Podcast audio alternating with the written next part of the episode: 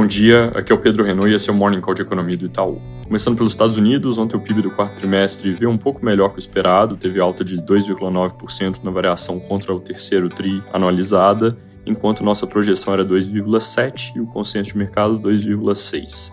Isso posto, os detalhes não foram tão bons, dado que o consumo veio mais fraco que o esperado, teve alta de 2,1%, anticonsenso de 2,9 e a formação de estoques veio forte. Isso é algo que pode devolver nesse início de ano.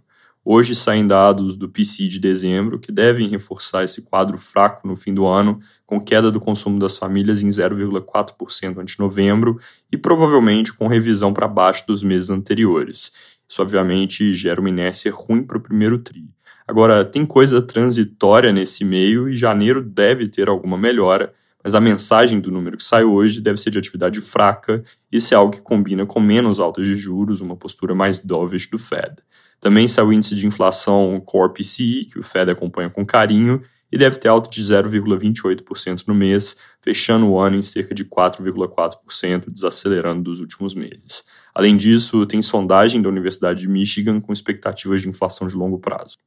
Na Europa, saiu o PIB da Espanha com alta de 0,2% no quarto TRI e 5,5% no ano como um todo, obviamente com um impulso importante na primeira metade, vindo de reabertura e turismo. O fim do ano, apesar de já mais lento, acabou sendo um pouquinho melhor que o consenso de mercado, em linha com o que a gente projetava. 2023 como um todo também deve ser mais devagar, com as pressões que talvez não levem a região em si a uma recessão, mas certamente vão manter o crescimento do bloco, na melhor das hipóteses, em nível baixo. Comentando rápido sobre Rússia e Ucrânia, um cenário que estava relativamente estável ao longo das últimas várias semanas, ficou mais sacudido depois do anúncio que a Ucrânia vai receber tanques alemães. Esses tanques ainda não chegaram, mas podem afetar o balanço de forças, porque são superiores aos usados pela Rússia e adicionam poder de fogo. Isso já causa reações. Tem matéria na Bloomberg agora cedo reportando que o Kremlin planeja uma nova ofensiva. Isso é algo importante para se ter no radar. Aqui no Brasil, o Valor Econômico de hoje traz uma entrevista longa com o ministro da Fazenda, onde ele aborda alguns temas interessantes. É, uma boa parte do foco foi a reforma tributária dos impostos sobre consumo, que o ministro Haddad reafirmou que pretende começar a discutir logo, com esperança de aprovação, pelo menos na Câmara, até abril, que é algo que seria bem rápido.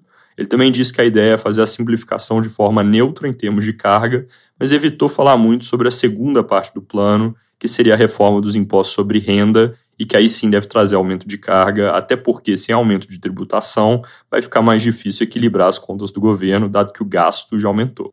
Ele também falou sobre a discussão do novo arcabouço fiscal, que pretende apresentar o quanto antes, ele disse abril ou antes, e tocar em paralelo a reforma.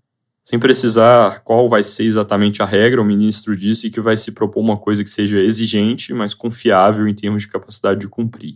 Falando sobre relação entre política monetária e fiscal, ele diz que cabe a ele resolver o problema fiscal para permitir harmonização das duas frentes.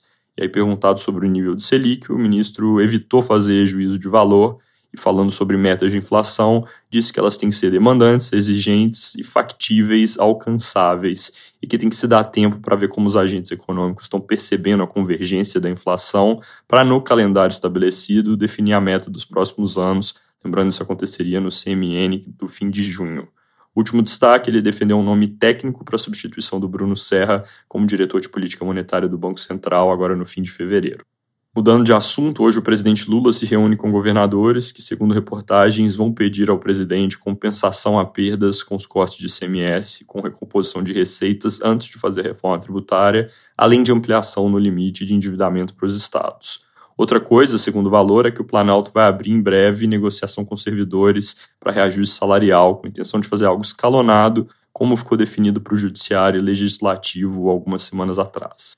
Sobre estatais, ontem o agora ex-senador Jean Paul Prates tomou posse como presidente da Petrobras e já pode hoje começar a indicar alguns diretores para a empresa, que em discurso ele prometeu conduzir para uma fase de mudanças e novas perspectivas, com destaque para a entrada em energias renováveis e ampliação das atuais frentes de negócio, com o parque de refino, dizendo que quer que a Petrobras cresça e que o país cresça junto com ela, alavancando o desenvolvimento econômico e social nas regiões onde atua.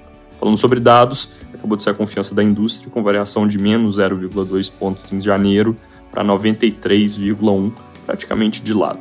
É isso por hoje, bom dia e bom fim de semana.